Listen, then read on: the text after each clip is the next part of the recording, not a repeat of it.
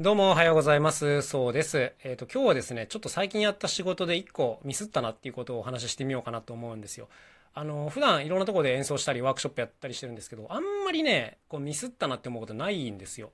うん、っていうのはもう、あの、ギャンギャンにこう準備していくので、もう本番でのパフォーマンスの影響力なんかこう5%ぐらいだったりするんですよ。僕の場合は。だから、調子が悪かろうが、あの、面白いものが届くっていう、まあ仕組みにしてやってるんですけども、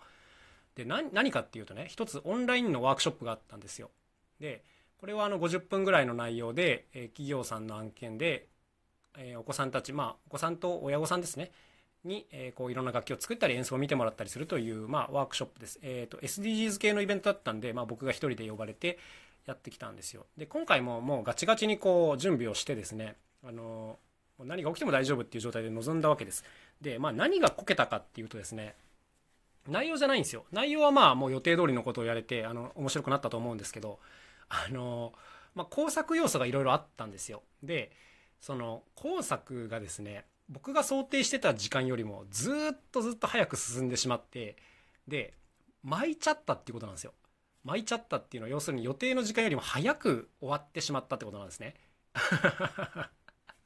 あの、もともと50分の予定だったんですけど、40分ぐらいで全内容やりきっちゃったんですよ。で、あの、まあ、僕としてはですね、もう準備したのやりきっちゃったから、あの、僕の伝えたいこと以上になりますっていうことを言ったんですけど、やっぱこの間に立ってる方がちょっと慌ててですね、あの、っていうのは、ま、50分の案件として受けてるわけで、早く終わられたら困るわけじゃないですか。でも僕としてはもう準備したの全部やっちゃったな、みたいな感じで、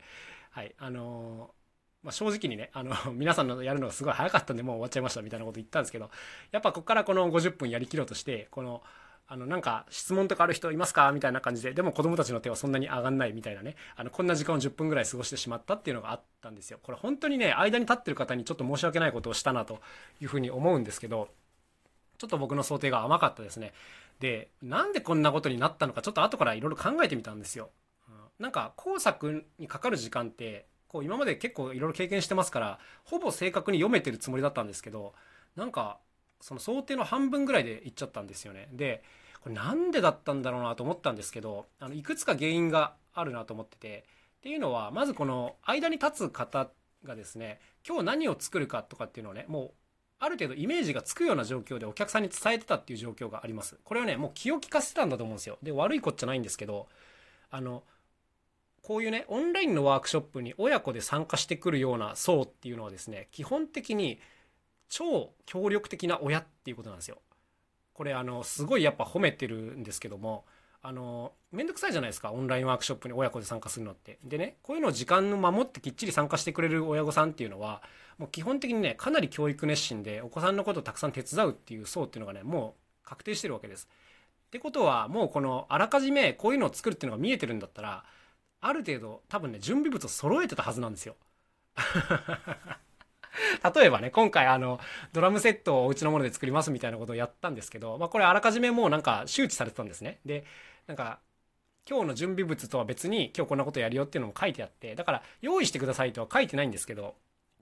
だけど多分それを見た親御さんたちがですね、あらかじめ今日こんなことやるから、あの、これがいいんじゃないっていうことをお子さんに伝えてた可能性が非常に高いですね、今回のは。はい。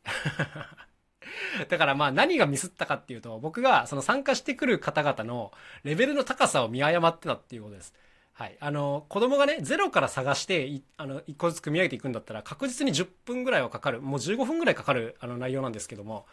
ここがね、わずかね、3分から5分ぐらいでね、済んじゃったんですよ。で、あれ皆さん早いっすねみたいな感じでちょっと僕も言っちゃったんですけど、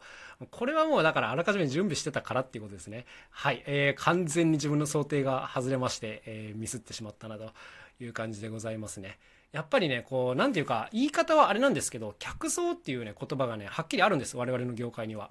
例えばね、こう、午前のイベント、午後のイベントでやるとなると、午前のイベントの方が、お行儀がいい確率が確実に高いんですよ。わかります？例えばこう時間を守ってくれるとかね。あの割とお行儀よく聞いてくれるとか。あのこういった可能性がね午前の公演の方が明らかに高いんです。これはやっぱ朝早く起きていろいろ動き出す方っていうのは結構こうなんていうんですかね。あのちゃんとした生活習慣持ってる方が多くて時間守るとかね。あのまあそういう方が午前中に集まったりするわけですよ。で午後になるとやっぱあの結構緩くなるんですよね。そうそうそう。っていうのはもう明らかにあるんですけどやっぱこのオンラインのワークショップに参加して来られる方々っていうのは、もうその中でも格段に、この、なんていうんですかね、参加レベルが高いっていうことをね、今回あの、よく思い知りました。あの、わざわざ時間をね、こう、